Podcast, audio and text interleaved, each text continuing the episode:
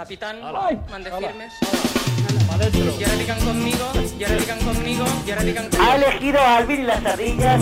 ¡Viva España! ¡Viva España! ¡Viva España! ¡Viva España! ¡Viva España! ¡Viva Honduras! ¡Viva El Salvador! ¡Viva el rey! La República. saber transmitirlo Poble català. No le he entendido. ¡Viva el rey! ¡Viva el vino! ¡Para mojarme! ¿Qué debiste de qué? ¡Invente tú!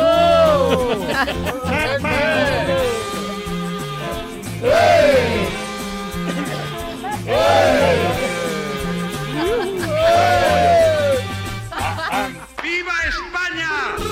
ver, pues cómo se nota que está Páramo, ¿eh? A ver, a pasar lista. Páramo, Patricia, Tony Martínez, especialistas secundarios, El Mundo Today. Hoy tenemos entrevista, que es lunes. Hoy tenemos entrevista con Jun Barrera, con Silvia Abril. No. No, oh.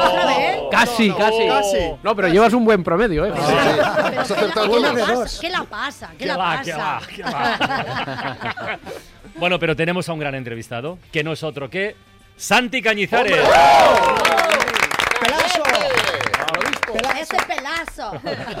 Santi, buenas tardes. Joder, hacía tanto tiempo que no me aplaudían. vente, vente todos los lunes aquí. Buenas tardes. Bueno, a ver, Santi está con nosotros porque saben todos los oyentes que ser futbolista profesional puede ser de lo más grande del mundo y el sueño en principio está al alcance de todos. Eso lo sabemos, ¿no? Luego llega Darwin con sus leyes implacables que harán que solo lleguen los que superen obstáculos, embates, dificultades y tal. Si tu hijo te dice que quiere ser futbolista profesional, hay que decirle lo que significa de verdad. Ya no vale con jugar y divertirse, no, no, no. Se trata de aprender a competir, a ganar, a perder, a caerse, a levantarse y ojo, con no incurrir en el clásico error del padre que tiene más ilusión con que su hijo sea futbolista que al revés. Esto puede provocar dos cosas. Que el niño acabe por aborrecer el fútbol y de paso al padre. Y lo más importante, como decía un versículo de San Mateo, muchísimos son los llamados, pero muy pocos los escogidos. Bueno, todos estos consejos y más los da Santi Cañizares en un libro muy guapo, muy pequeñito y muy útil, una hoja de ruta para padres, de verdad, que se titula Papá quiero ser futbolista, editado por Alienta y que queremos comentar esta tarde aquí en Todo por la Radio en la, en la ventana. Oye, si tu padre era judoka y tú acabaste futbolista, tu hijo que estará jugando al fútbol en, la- en las categorías inferiores del Real Madrid, ¿cómo puede terminar? De cualquier manera. Perdón, ¿eh? Pues como Pepe, perdona, que como soy del Barça, pues como Pepe. No empieces. No, des- no descarto ningún camino. No. Porque a los 12 años que tiene él, te podrás imaginar que cada día hay una evolución en su cabeza. Y esa evolución puede hacerle perfectamente que mañana me diga, oye, ven a buscarme, que yo ya me he cansado de entrenar, que yo ya estoy harto, que esto es una exigencia tremenda y yo creo que me exijan, pero en otra cosa. Y eso puede pasar perfectamente. Y a mí me sucedió. Yo empecé eh, haciendo judo, mi padre era judoka, lo hacía muy bien. Lo hacía muy bien porque, bueno, lo hacía desde pequeño y con las cosas que se hacen de Sí, sí. pequeño se suelen hacer bien.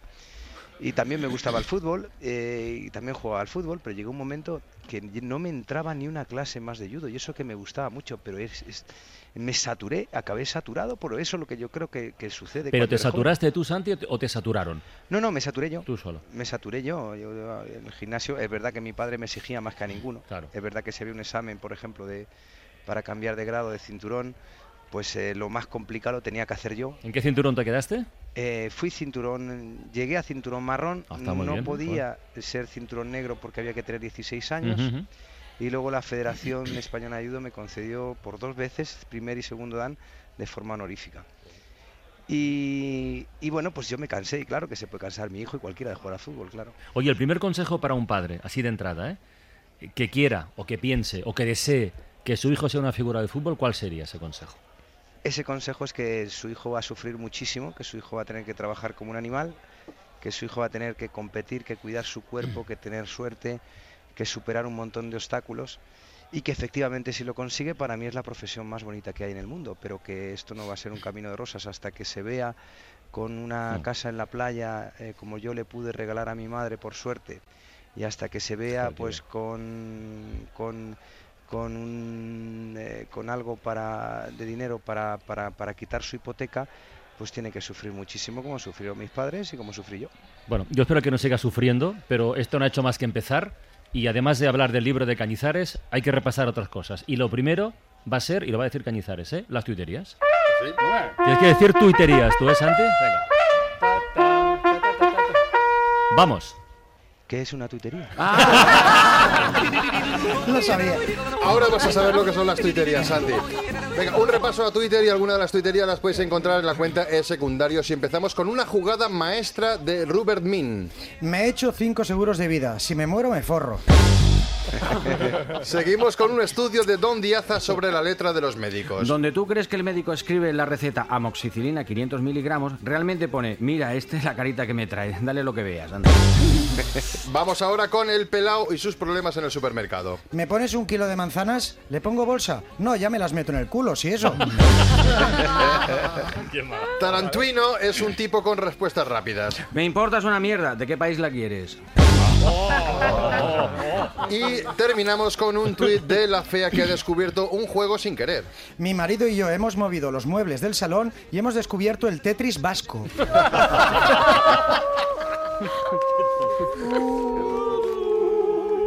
Y ahora algo completamente deslumbrante. En un país muy lejano,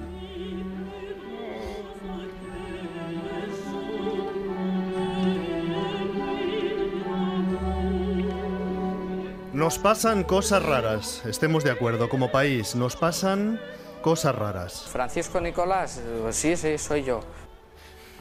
El caso del pequeño Nicolás es uno de los más raros que nos han pasado. ¿Por qué los niños habrían de querer ser futbolistas o biólogos, astronautas, maestros, pudiendo llevar la vida trepidante del pequeño Nicolás? Yo voy en vehículos de todo tipo, vehículos de amigos, vehículos oficiales,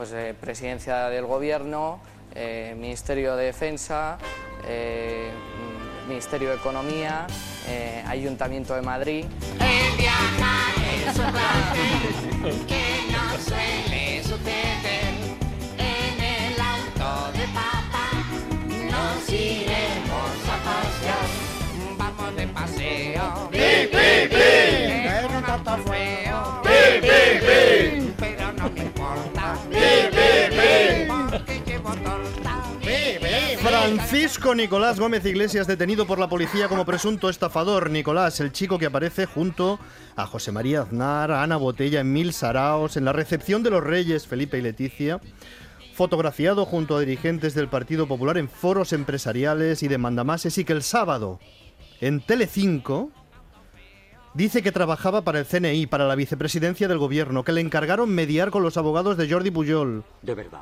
¿De verdad de la buena? Una de las cosas más asombrosas de este caso ha sido ver titulares de prensa que dicen la vicepresidencia del gobierno desmiente al pequeño Nicolás.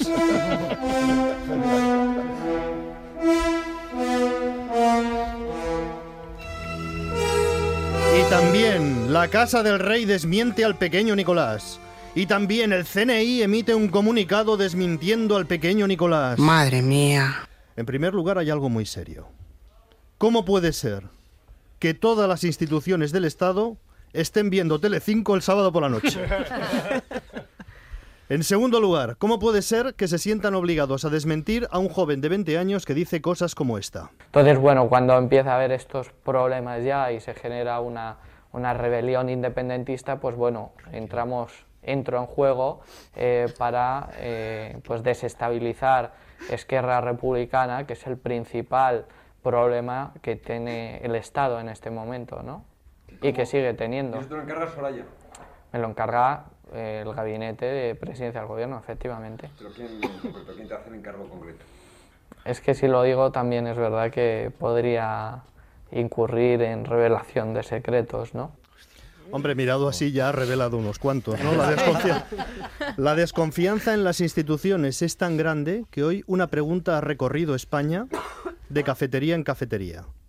¿Qué es lo que se ha inventado? ¿Qué es mentira? Tiene money, tiene cash, el pequeño Nicolás. Tiene money, tiene cash, el pequeño Nicolás. Toca party mucho el pequeño Nicolás, el pequeño Nicolás. Papi, te habla por el WhatsApp. ¿Qué te pasa? Te espera aquí abajo de mi casa. Tráete un coche guapo y vacilamos.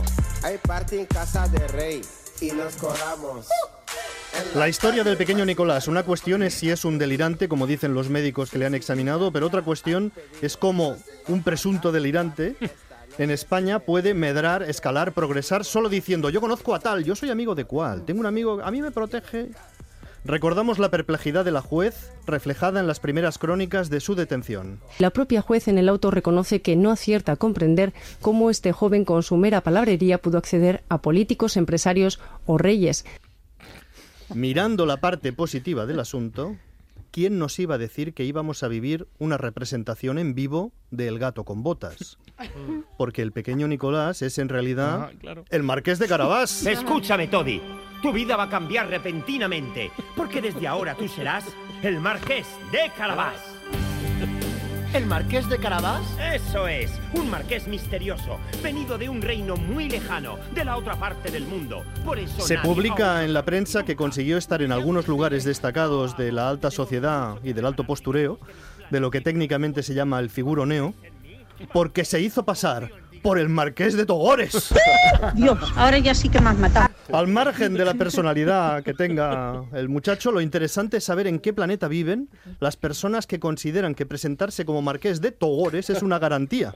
Porque en el planeta Tierra, en la era contemporánea del siglo XXI, en España, si alguien llama al telefonillo del portero automático, ¿quién es? Soy el marqués de Togores. Y cuelgas, sin decir nada. Y te preguntan, ¿quién era? Dices, nadie. Nadie. En la vida real, Marqués de Togores equivale a nadie. Esto ya lo dijo Groucho Marx. Hasta un crío de cuatro años podría comprenderlo. Búsqueme un crío de cuatro años. A mí me parece chino. Tú tienes, tú tienes un hijo o una hija de cuatro años que atiende el interfono y te dice, papá, es el Marqués de Togores, ¿le abro? ¿Qué le dices a ese niño? ¿Cómo lo vamos a hacer así? ¡Marichocho! Pero en España hay unas personas que al parecer mandan mucho y son muy poderosas, a quienes les dices, soy el Marqués de Togores, y te abren las puertas. La propia juez en el auto reconoce que no acierta a comprender cómo este joven con su mera palabrería pudo acceder a políticos, empresarios o reyes. ¿Quién es el amo de estas tierras?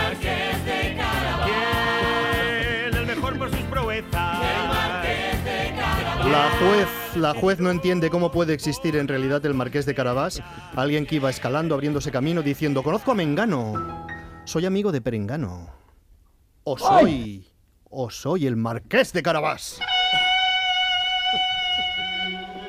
Al parecer en España existe esta especie de capitalismo medieval, que es un mundo de negocios construidos a base de yo conozco, tú conoces, Marquesa, disculpe. Veo al presidente de una empresa que conoce al director de la fundación de un banco que me han dicho que conoce a un archiduque muy bien conectado. Un gilipollas. Sí, pero muy bien conectado. Están el Marqués de Carabás, el pequeño Nicolás y Confucio. Confucio fue uno de los que inventó la confusión y por eso se le ha de lo más antiguo fue uno de los chinos japoneses que fue de lo más antiguo. Gracias. De nada. El líder del PSOE, el líder del PSOE, pide al gobierno que pide al gobierno que dé explicaciones sobre el pequeño Nicolás. Atentos a la última frase. Me parecen sorprendentes, creo que, que tiene que dar explicaciones y así se lo vamos a pedir. ¿Tiene alguna credibilidad? No le doy credibilidad, pero creo que el gobierno está obligado a responder. Bueno, si no le da credibilidad, ¿por qué pide explicaciones? No le doy credibilidad, pero creo que el gobierno está obligado a responder. Bueno, el titular del día Eres grande, pequeño Nicolás, moviliza a la Casa del Rey, al CNI, a la Moncloa, el líder de la oposición pide explicaciones y todo esto como suplente de Pablo Iglesias, que era quien tenía que ir a Telecinco el sábado. Nicolás ha sido como esos futbolistas suplentes que revolucionan el partido. ¿Y todo esto lo ha conseguido solo? ¿O hay gato con botas en la historia del pequeño Nicolás? En una de mis siete vidas fui el gran gato ladrón de Santiago de Compostela. ¿Tiene algún aliado? Nadie conocía al pequeño Nicolás, un chaval que se ha fotografiado con la mitad de la corte y ahora preguntas quién le conoce y como ha dicho hoy el gran, gran, gran Carlos Floriano, Y yo le puedo decir que, que yo no lo vi, ¿eh? que yo no lo vi. Señores, yo no lo sé. Señores, yo no lo sé. Yo no lo vi, yo no lo vi. El pequeño Nicolás, le cuentas a un marciano que esto ha pasado en España y te contesta como logro rec. Y voy yo y me lo trago. Hay mejores noticias, las del Mundo Today. Ahí vamos. Mundo Today. Titulares, primera edición, va, venga. Empezamos. Hala. 10 heridos de Primera bala en el estreno de la adaptación teatral de Grand Theft Auto. Obama retira las tropas del Call of Duty por la presión internacional. Ella está en línea, pero no hay doble check azul. En el chat de Facebook sale como desconectada, pero acaba de darle al me gusta a una foto y hace dos minutos ha subido un selfie a Instagram. Así que pasa de ti, según los analistas. Mamá, por su parte, acaba de inaugurar el grupo de WhatsApp Nochebuena 2014 con más invitados de los que finalmente podrán asistir. Profesora de Ciencias Naturales no detecta vida entre su alumnado. Las pruebas de carbono 14 revelan que el repetidor lleva 137 años en clase. Whiskas lanza un pienso especial para becarios. Les deja un pelo lustroso y es bajo en grasas para los que están esterilizados. Un señor acaba por error en el cielo de los perritos. Dios responsabiliza al Departamento de Informática y jura por él que no volverá a subcontratar nada. Una película normal gana un festival de cine francés. Es la, es la propuesta más arriesgada porque la cámara lleva trípode y las cosas se entienden según el jurado. Pablo Iglesias se ha descargado un plano de la Moncloa y sabe dónde pondrá sus muebles. Para llamar al timbre habrá que tirar de una coleta de pelo real. Un periodista del ABC pide a Obama que le siga en Twitter para hacerle unas preguntas por privado. El líder no ha contestado, pero seguro que es por la diferencia horaria. Devuelve un Kindle que le regalaron porque ya se lo había leído. Ha doblado la esquinita, pero por lo demás está intacto. Un golfista recibe un nuevo palo de Hacienda. Su situación financiera estaba llena de agujeros.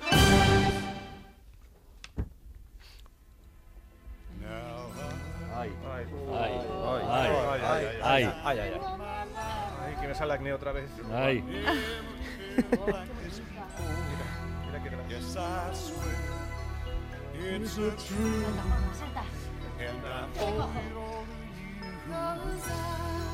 Hoy está con nosotros en Todo por la Radio, en la ventana Santi Cañizares, y esta canción es la prueba del 9 de, de que nunca es tarde. Nunca es tarde. Cañizares, eh, ¿verdad? ¿Te acuerdas, verdad, Santi? Participó en el concurso aquel de Antena 3 a bailar. eh, a- algunos famosos com- competían con sus parejas y tal. No, él yo él no. fue con su mujer, nada. Que ella lo hacía muy bien, él no tanto. O eso decía el jurado. hasta. De hecho, lo hacía mal. Hasta que llegó esta canción que lo cambió absolutamente todo. Nunca pensé que esta canción, cuando vi la película hace muchos años, iba a cambiar mi vida. Pero eso lo hiciste genial, ¿eh? Sí, eh, No, te, no te estoy viendo, pero te intuyo moviéndote ahora mismo, ¿eh? Pasé una semana fatal, ¿eh? Te lo digo también, ¿eh? Eh, eh, hicimos un casting para ver quién era capaz de levantar a la chica entre todas las parejas. Y el que llegaba a la altura del hombro, que era yo, que no a estirar los brazos, dijeron, pues tú vas a ser. Digo, pero vamos a ver, ¿cómo voy a ser yo? Si yo no puedo tampoco.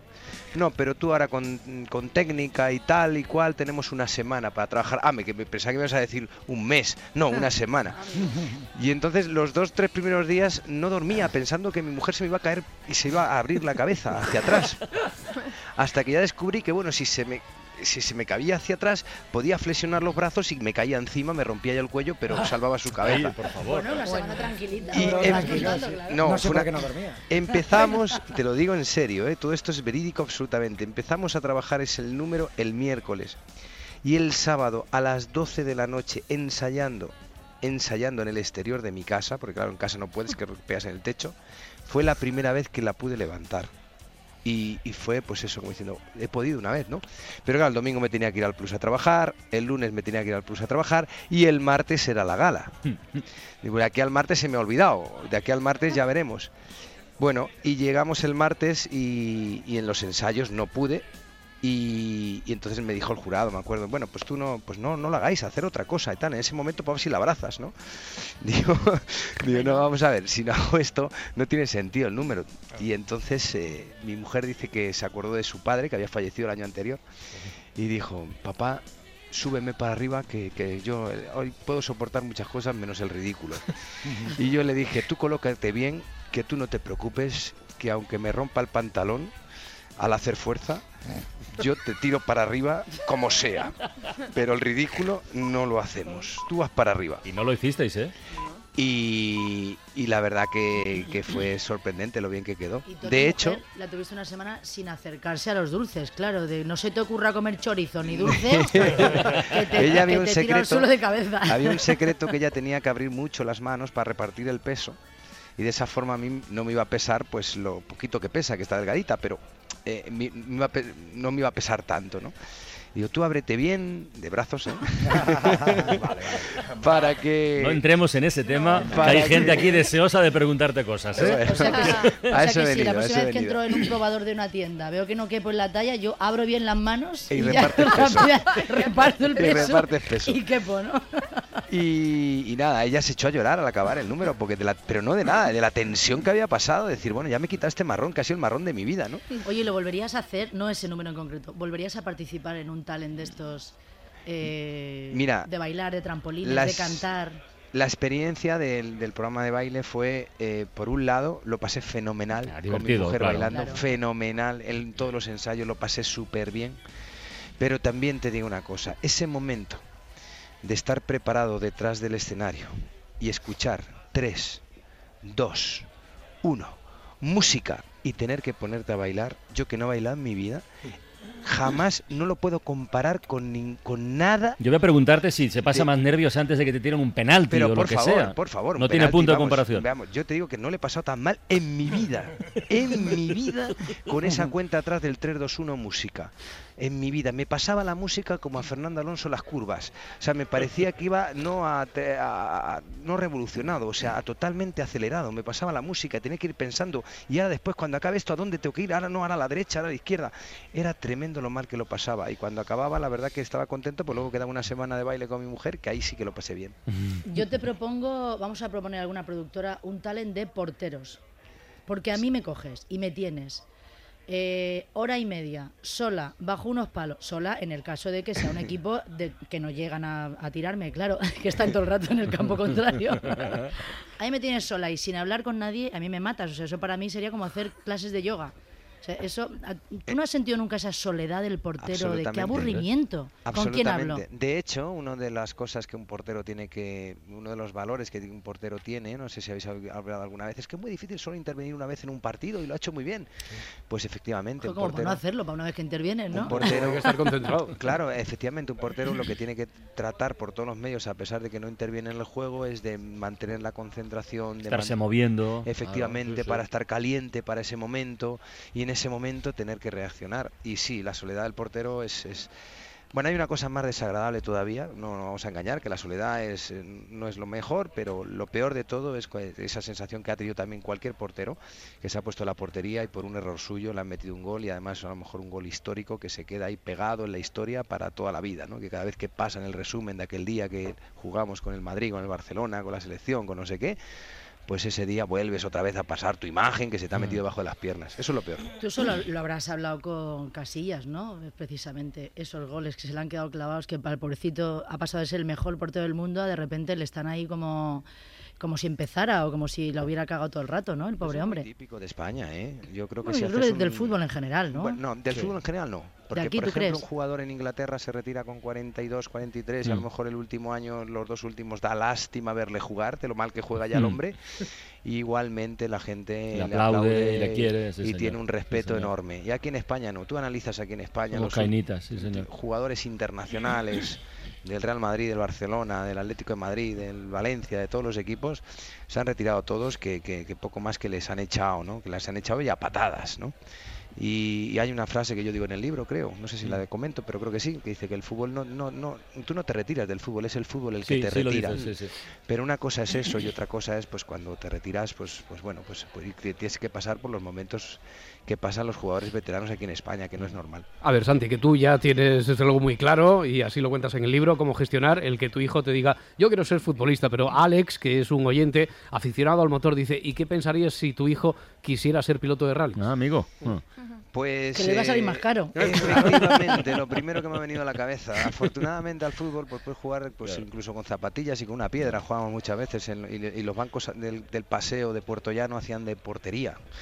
Eh, el piloto de rally lo tiene muy complicado porque el motor, el, el piloto no, el motor en general vale muchísimo dinero. Y yo creo que eso también si nos damos cuenta de las conductas de los grandes pilotos, de las conductas de su personalidad, son, los vemos un poco agrios algunas veces, ¿verdad? Y es porque en muchos casos, yo creo que tiene que ver algo que hay ahí, que en muchos casos pues han tenido que mendigar, mendigar y arruinar probablemente a su familia. Eh, para poder correr cada carrera con la presión de tener que ganarla para seguir corriendo. Dice, ah, vienes aquí a hacerme una entrevista, a darme un abrazo, pero no estabas hace dos días cuando te pedía 200 Jo. euros, ¿no? Y sí, es, es, es, es, lo primero que se me vendría a la cabeza, hijo, ya puede ser bueno que si no me vas a arruinar. Estaba pensando con, con- cuando decía lo de jugar con las piedras, que claro, ahí viene a darle patadas a los botes de colonia. Pero eso vendrá después. ¿eh? Ahora, ahora- ahora la música de Patricia.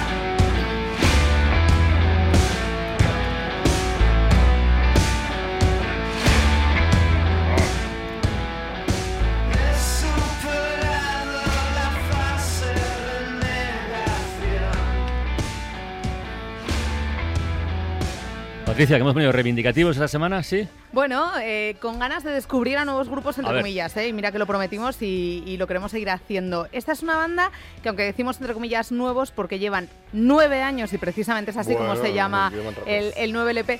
Es un poco una de estas bandas como muy exclusivas. Ellos llegan eh, desde Aranjuez, en Madrid. Tienen muchos seguidores de los que llenan salitas pequeñas cuando van actuando en directo, muy recomendables en concierto y se llaman Rufus T. Firefly. ¿Vale? Rufus. Rufus P. Fácil de recordar. Rufus de Firefly. Ujú. Esta es una de las canciones del nuevo disco, se llama Pompeya. Ellos son Sara, Alberto, Víctor, Julia y Charlie y dicen siempre que hacen lo que les nace al margen de las modas.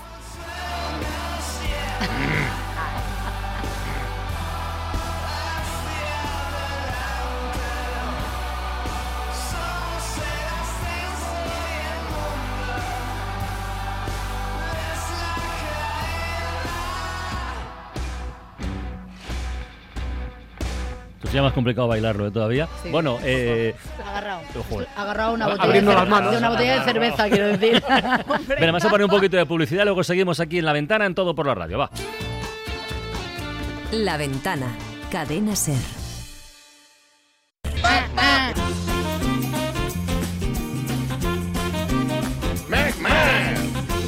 Aquí seguimos en la ventana en todo por la radio. Estamos con el Mundo Today, con especialistas secundarios, con Tony Martínez, con Roberto, con Marta, con Páramo, Yum, no con Silvia. Estamos con Páramo. Páramo, ¿tienes algo que decir? Claro, pues con ¿qué tengo Tony. que decir que habéis, ¿Tienes? que habéis venido todos a hablar de libros y, y yo como no tengo libro, ¿de qué hablo? Pues de mi seguro de hogar. Hombre, claro. Que está garantizado. Mira, que también va escrito, también va escrito, también va escrito. Vosotros cuando contratáis cualquier cosita compráis algo para la casa, ¿cuánto tardáis? Nada. Poco, ¿verdad? Nada. Nada. Pim, Bueno, pues pim, hacéis lo mismo con el seguro de hogar, ahí la habéis liado, pero, pero bien.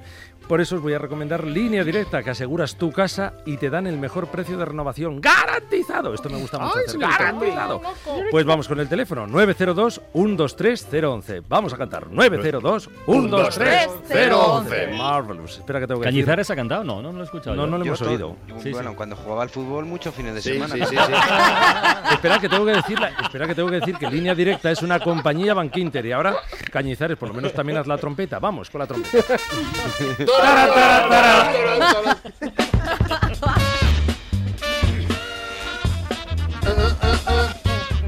Especialistas secundarios mañana en el liceo con traje para recoger el Ondas, ¿eh? Bueno, con traje no hace falta, pero alguna, alguna chaquetita, alguna Vale, cosa vale. un poco digna. Porque traje no tengo. Bueno, Tengo pues, eh, de buceo, así que. No, de buceo no. Pasaros un no. tolín por los Iremos zapatos. Ah, un poquito de cosa. Va, Vale, venga, ¿qué? Y zapatos limpios, vale, de Sí. acuerdo. Bueno, quiero hablar de fútbol, aprovechando que estás. Quiero hablar de celebraciones de, de gol. Cañizares, eh, por su condición de portero, debe haber Bueno, visto o sea, miles de ellas. Sí, claro, él celebra otras cosas, pero sí, sí, claro. Pero no, seguramente ha visto muchas celebraciones de, de goles raras, pero seguro que no tan intensas como la del invitado de esta tarde. Tenemos al teléfono a Gastón Moreira, que es futbolista de la tercera división española y actualmente milita en el Cornovense. Gastón, muy buenas. Hola, sí, muy buenas. Hola, Gastón. ¿Qué tal? Gastón, eres delantero y formas parte de una especie de organización pseudo religiosa, ¿no? Sí, los atletas de la familia. Los atletas de la familia. ¿Y qué proponís? Bueno, vamos a ver, el gol, El gol. es el acontecimiento máximo, ¿no? En un partido de fútbol. Sí. Es la expresión máxima de alegría y lo que proponemos es celebrar el gol en familia, con la familia. Ajá, explica, explica eso un poquito A más. ver, el desarrolla, gol- desarrolla. El, el gol es un hecho demasiado trascendental como para dejar fuera a tus seres queridos Ya. Eso creemos que no está bien, Ya no, no, está es bien. bonito. ¿Eso qué significa? Que cuando tú marcas un gol, ¿qué es lo que haces? Pues muy sencillo, salgo del campo, me voy a casa y en el comedor, con mi mujer, con mis hijos, con mis padres y mis hermanos, ¿Sí? nos abrazamos y celebramos el gol, eso sí, en silencio y recogimiento. Hombre, es una forma de darle al gol la importancia que se merece, algo trascendente, pero el problema es que eh, en el campo, en el partido, no, no te esperan, ¿verdad? No, no, no, eso sí. No, el- el entrenador enseguida me sustituye por otro compañero Ya. y eso pensamos que es discriminación religiosa. De acuerdo. Vale, hemos elevado una denuncia al Constitucional Ujú. para que la Federación interrumpa los partidos hasta que los atletas de la familia vengamos a celebrar el gol en casa. De casa, ya. Eh, de casa. ¿Vale? Solo pedimos respeto. Y lo tienes, y lo tienes. Yo personalmente estoy con, con vosotros, pero atención porque nos llama Amadeo, que es un delantero español del Fluminense brasileño, que dice que ha ido mucho más allá con la celebración de sus goles. Amadeo, buenas tardes para mí. Hola, Hola, Amadeo. ¿Qué Hola, tal? Cañizares. Bueno, eh, Amadeo, me dicen que en tus celebraciones incluyes a, a tu esposa. Ay, sí, Florinda, que es lo que más quiero en la vida. Oh. Tú le dedicas los goles a ella, ¿verdad? Sí, mira, yo te explico. Ha sido como una especie de crescendo romántico. Yo primero cuando marcaba empecé haciendo el corazón con las manos, ¿sabes? Ajá. Eso que hacen allá. Sí, Luego decidí mostrar una camiseta con su nombre. el nombre de ella. Después ya como nos casamos y cada vez que marcaba pues besaba el anillo Muy bien. Y luego hacía el corazón y enseñaba una foto de ella. Mm, Toma. Hasta que al final no hemos podido resistirlo y actualmente lo que hacemos es copular en el córner. Perdona, ¿qué? ¿Copular? ¿Cómo? Hacer el amor, sí. Hacer el Y amor. Yo marco y ella siempre me está esperando en el córner y cuando marco pues voy para allá y consumamos el acto. Consumáis el acto después de marcar el gol, Sí. pero esto... Pero, pero- a ver, yo ya sé que, que estás en Brasil, pero aún así yo no creo que esté permitido. Bueno, pero es que mis compañeros rápidamente montan así un corrillo a nuestro alrededor para protegernos y Ajá. así el árbitro pues no, no puede ver nada. Y si vas perdiendo más rápido, ¿no? Porque Para protegeros, ¿no? O sea, ¿y si haces hat-trick, qué? ¿Eh? Si haces un hat-trick, Bueno, se hace lo que se puede, ¿eh? o sea, yo no sé, Gastón, tú, eh, el que milita aquí en la tercera división, ¿tú cómo lo ves? De Bueno, los bueno, atletas de bueno. la familia, ¿esto cómo lo ves? Nunca, nunca me había planteado, ¿verdad? Lo de celebrar los goles con sexo, pero creo que a partir de ahora voy a dejar fuera la- de la celebración a mis padres y a mis hijos, ¿eh? ¿verdad? Pruébalo, te va a gustar, te va a gustar, te va a gustar. Pues muchísimas gracias a los dos. Ya ves, ya ves Santi, que, que el fútbol es algo maravilloso que sigue sorprendiéndonos, ¿eh? Absolutamente, y seguirá sorprendiéndonos durante muchos a este, a este nivel y a esta velocidad ni te cuento. Oye, Santi, eh, aprovechando, aprovechando la, que- la ocasión, Aprovechando ¿tú practicabas el sexo tántrico? He leído por ahí. Hablando Bueno. de sexo en el córner. Eh, Bueno, pero pero no. después de siete hijos, algo, algún capítulo te dejaste de leer, ¿no? Igual es por eso, porque guardaba toda la energía para el momento. Eso es. Eh, Sí, no, mira, yo eh, eh, leí un libro que acerca de los taoístas que hablaba de la alimentación, que hablaba del ejercicio y que hablaba sobre sexo.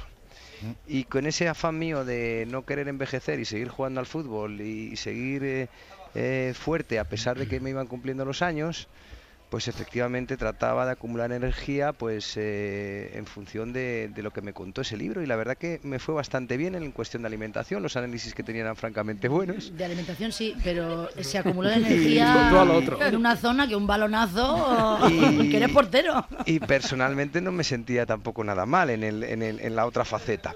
Sobre todo, sobre todo cuando llegaba el momento excesivamente fértil, como ves. Eh, Sí, sí, no, te- te cundió, te no tiene, no eh, ninguna contraindicación, solo te puedo decir eso, o sea, todo fueron ventajas. Bueno, pues eh, Francino está tomando nota. eh, No, Francino está tomando Francino nota, tiene pero- ya varios pero también. Juan Ramón, Juan Ramón, pregunta lo que querías Es preguntar. que, e- exactamente en qué consiste el sexo tántrico, porque nunca lo, lo he acabado de entender. Pues yo- mira, yo oído consiste- yo frases te como, frases Sexo, como ella- eyacular hacia adentro, cosas muy locas. ¿no? Y yo te, yo te cuento, eh, según los taoístas, el hombre cuando eyacula ah, pierde mucha de su energía Bueno. y entonces lo que no tiene que hacer es eyacular siempre. Dependiendo la época del año, el momento emocional en que ¿Para se... qué, pa' qué te metes? ¿Pa' qué te esa- metes? Esa es la pregunta ¿Para ignorante. Esa es la pregunta ignorante. Claro, preguntas de la ignorancia, Claro. perdona. A eso pensé yo la primera vez, ¿no? Y, pero bueno, luego te das cuenta de que efectivamente, pues con eso consigues pues mucha más fortaleza, eh, tu pareja está mucho más feliz. Eh, y no quiere decir que no eyacules nunca, simplemente que controles tuyas eyaculaciones y que no lo hagas de una forma indiscriminada. Y, y efectivamente. Como una manguera loca. Ahí va el Ebro. Y efectivamente, pues, pues, pues esto te, te- a mí yo me sentía extraordinariamente fuerte en, todo, en todos los ámbitos de la vida. Sobre todo en el que me importaba, que era el de jugar al fútbol y de tratar de, de estar a la altura de los chavales que venían por abajo súper fuertes. Hablando de chavales que venían por yo no abajo. eyaculo hasta los ondas. Yo no hasta los ondas. Tú mañana, como ligues, Juanra, guárdatelo todo. Luego a la vuelta lo hablamos. Oye, hablando de chavales Pero que esto venían en, por en- abajo. en el libro no lo cuentas, ¿eh? No, No, no, esto se lo hemos no, es que preguntado no. porque- Toma el segundo Se libro, se ha guardado. Ha Claro. salido, ha salido aquí en la Porque, tertulia. claro, son novedades. Pues, yo quería saber de lo Es de los que luego hay chavales otra que venían por edición. abajo, que tú le diste la alternativa a Iker precisamente por esto que decía Francino antes del bote de Colonia. Por favor. Eh, Tienes que contarlo otra tienes vez, que Santi, contarlo, lo porque siento. Lo primero que es mentira que hay de la alternativa, porque la alternativa no se da, la alternativa te la quitan. O sea, Bueno. me Ay, ay. cuesta llegar a la selección como para que luego cuando estés diga, no, venga, va, juega tu chaval que no. Juega tú que te has hecho daño. Claro, efectivamente. Nada, pues estábamos en una, una- en una concentración previa al Mundial de Ja- eh, Japón y Corea en un hotel de Jerez. Y al acabar el entrenamiento, como 7 de la tarde, pues bueno, pues eh, lo que hago es que me voy a duchar. La cena era pues a las ocho y media, a las 9, dentro del hotel. Estaba el hotel para nosotros solos y nosotros tampoco salíamos del hotel. Y al acabar de ducharme, pues, pues lo que he contado, pues me, me- me puse desodorante, me puse un poco de colonia, se me cayó en el pie, justo en el pie, es mentira que quise poner el pie, no, se me cayó ahí en el pie. O sea, no hiciste de Tom Cruise en plan coctelera. Y el, y- y el bote al caer cortó y cortó en el en, en mi pie, cortó en el, en el tendón del dedo gordo. Y nada, salí de ahí, pues eso, me- intentaba mover el dedo gordo, pero movía las cejas nada más. y dije, algo Don pasa aquí, algo pasa aquí que no funciona esto. Y el doctor Genaro Borrás, que en paz descanse el hombre, que era un buen amigo y un tío muy simpático, y me metió en un coche y dice, vámonos a dar un paseo por ahí. Mira una cosa, te voy a llevar, al-", porque hablaba así, era muy, muy gracioso y, y muy sutil. Voy a hacer una cosa, te voy a llevar al quirófano un ratito ¿eh? y luego ya venimos aquí al hotel otra vez. ¿Pero por qué, Genaro? Pues porque tienes, yo creo que si no mueves el dedo, ¿por qué puede ser? ¿No será porque tienes el tendón roto? Digo, pues sí, Genaro, pues eso hay que operarlo, así que vengan, vámonos. Y eh, el tío, ya te digo, muy, muy, muy simpático. Y efectivamente, esa misma tarde me estaban operando y a las 12 de la noche estaba en el hotel otra vez. Pero sin fue- mundial. sí. Pero sin mundial, pero mira, mira, esto era en el año. Eso con el 2002. sexo tántrico no te hubiera pasado. Vamos a Sudaron ver, mucho, Me vas a entender enseguida. En el mes de mayo había ganado, habíamos ganado la liga con el Sí, señor. Valencia 31 años después. Había sido trofeo Zamora. Eh, estaba entre la lista de los elegidos para el Mundial y con todas las opciones de ser portero titular. Había nacido Lucas justo ese mes, el Ay, 10 de mayo nació mírale. Lucas, eh, hace exactamente 12 años. Por algún lado había que compensar algo, no podía ser todo. O sea, yo mi, mi- mi vida no he tenido ni nunca todo malo, malo, malo, ni nunca un camino de rosas. Digo, algo me va a pasar. Y efectivamente pasó. ¿En qué momento te ha dicho Lucas y en qué momento dijiste a tu padre la frase del título del libro, papá quiero ser futbolista? ¿Tú recuerdas el momento, Santi? Sí, bueno, re- recuerdo más el momento de Lucas, que no hace mucho, ¿no? Bueno, se lo pregunté yo realmente, ¿no? Él, él quería, él estaba, eh, él me dijo un día, oye papá, quiero ser, quiero, quiero jugar, te voy a dar una alegría, quiero jugar en un equipo de fútbol. Digo, pero si a mí no me das una alegría por eso, ¿por qué? Porque yo juego al fútbol, pues tú puedes hacer lo que tú quieras. Ya, pero es que, es que yo, yo, tú yo no te he querido contar nunca que a mí me encanta el fútbol. Digo, ¿y por qué no me lo has querido contar? Pues porque como en el fútbol yo pasaba ya al vestuario y veía que os ponían algún antiinflamatorio, alguna inyección en el culo, pues yo siempre jugaba a escondidas un poco para que no pensaras que yo quería ir a un equipo, pero ya he sido un poco más mayor y ya lo he superado. Digo, muy bien. Perfecto, pues venga, vamos a jugar al fútbol.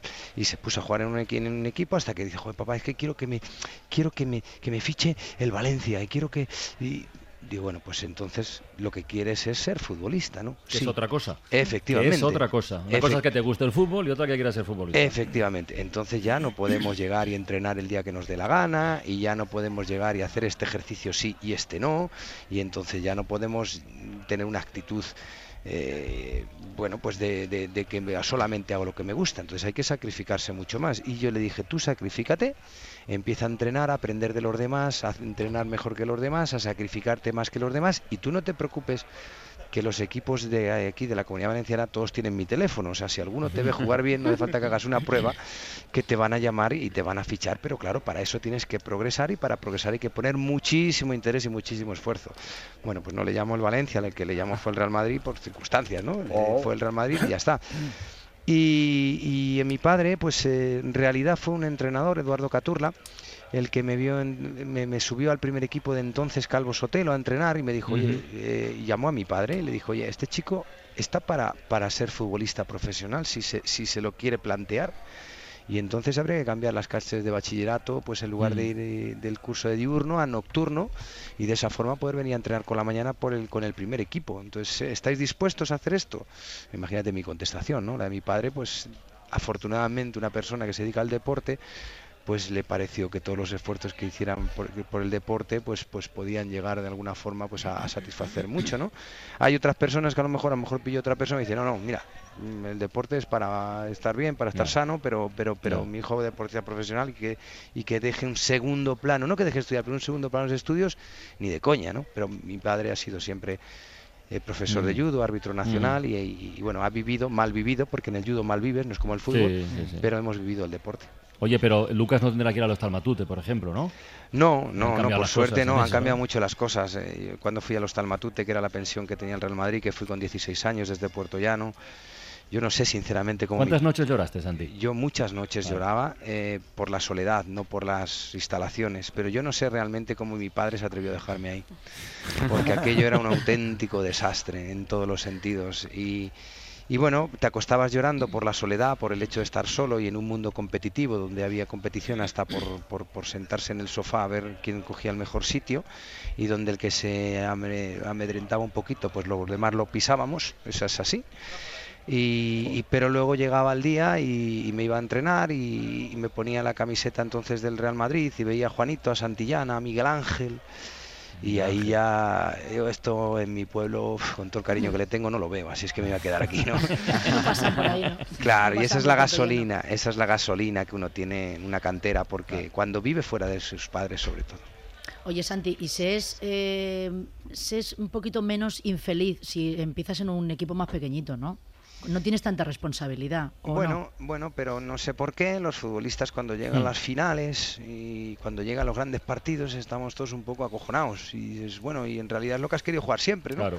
Pues eso es lo que pasa exactamente igual. El niño empieza a jugar en cualquier equipo, cualquier equipo le hace feliz, pero cuando ve, pues por ejemplo en el caso de Lucas, eh, que se enfrenta con el Valencia, con el Villarreal, pues quiere mucho el Alboraya y está muy contento en el Alboraya. Pues dice, uy papá, es que llevar ese escudo tiene que ser muy bonito, ¿no? ¿Vale? Pero también hay que, hay que dar un plus más, ¿no? Y hay que ser más también es responsable. bonito el Villarreal. El amarillo Villarreal también, también, tiene también. su traje bonito. Eh, siempre me citaba a los tres equipos, Lucas. Él quería jugar en el Valencia, en el Villarreal y en el Levante, los tres equipos de primera división de la Comunidad Valenciana. Por supuesto, antes en el Valencia, que su padre había jugado en el Valencia que ningún otro, claro. Oye, hay un exceso de, de- de focos y de expectativas con los chavales. No estamos creando entre Pequeños todos, ¿eh? un poco, no, pequeños monstruos y fábricas de frustración también. Absolutamente, ¿no? Y yo pues lo cuento también en el libro. Creo que los propios intereses de los clubes, los directores deportivos ya instan a los entrenadores a conseguir resultados con niños de 8, 9, 10, 11, 12 años. Y a mí personalmente me parece una, bar- una barbaridad. Hay anécdotas que cuento en el libro que son, bueno, con mías, eh, Lu- Lucas y mías. Voy a contar una que no es la más bonita, pero que tiene que ver pues que ese día que llega Lucas y viene súper contento, pues porque ha hecho una gran parada y él cree que ha hecho una gran parada porque le han pegado un balonazo, en realidad. Y, y digo, pero vamos a ver, Lucas, si aquí en realidad te has puesto delante y te ha pegado la pelota. Digo, a mí me ha gustado más cuando te han metido ese gol, que has salido muy bien, que has tapado muy bien el hueco. pero- Y que, bueno, pues oye, el delantero Claro. está muy bien y te la ha metido por ahí, por Sí, la sí. esquina de la portería, no has podido hacer nada. Es decir, es más importante, y creo que no lo valoramos, y sobre todo los padres y algunos educadores también no se dan cuenta, o al no les permiten darse cuenta o, o prestar atención en esto. Es más importante que el niño mañana juegue mejor que hoy y que progrese, que en definitiva que haya ganado Sí, 2-1 señor. o haya perdido 1-0-3. Sí, ¿Qué señor. más da? Santi Cañizares, eh, muchas gracias por este Papá quiero ser futbolista, que de verdad que mucha gente debería llevar como, como libro de referencia cuando va los fines de semana a ver a los chavales jugar. Cuídate No. mucho, amigo, y que tengas mucha suerte. Gracias a vosotros porque es un placer, de verdad. Y ahora un minutito para que el Mundo Today cierre esta hora estelar de todo por la radio. Un minuto, va. El asesino del algodón lo intenta con un poquito más de fuerza. Le llamamos el asesino del algodón, aunque no haya asesinado a nadie, pero eso apenas tiene importancia porque la intención es lo que cuenta y él lo que quiere es matar. Y en cuanto pueda, volverá a intentarlo, explica el Ministerio del Interior. Al parecer, el asesino sigue siempre el mismo ritual. Se abalanza sobre las víctimas blandiendo un trozo de algodón y les grita, te voy a matar. Y luego cogeré esta bola de algodón y la usaré para despedazarte. El asesino del algodón lleva ya 15 intentos de asesinato a sus espaldas y se ha convertido en el criminal más buscado del país. La policía solicita la colaboración ciudadana y pide que se informe de cualquier actividad sospechosa realizada con algodones. Por ahora ya han sido detenidas dos enfermeras, una maquilladora y un niño de Pozuelo que paseaba en una feria con un enorme algodón de azúcar pinchado en un palo. De ellos, solo este último sigue retenido porque las autoridades ignoran qué tenía pensado hacer el menor con un algodón de semejantes dimensiones.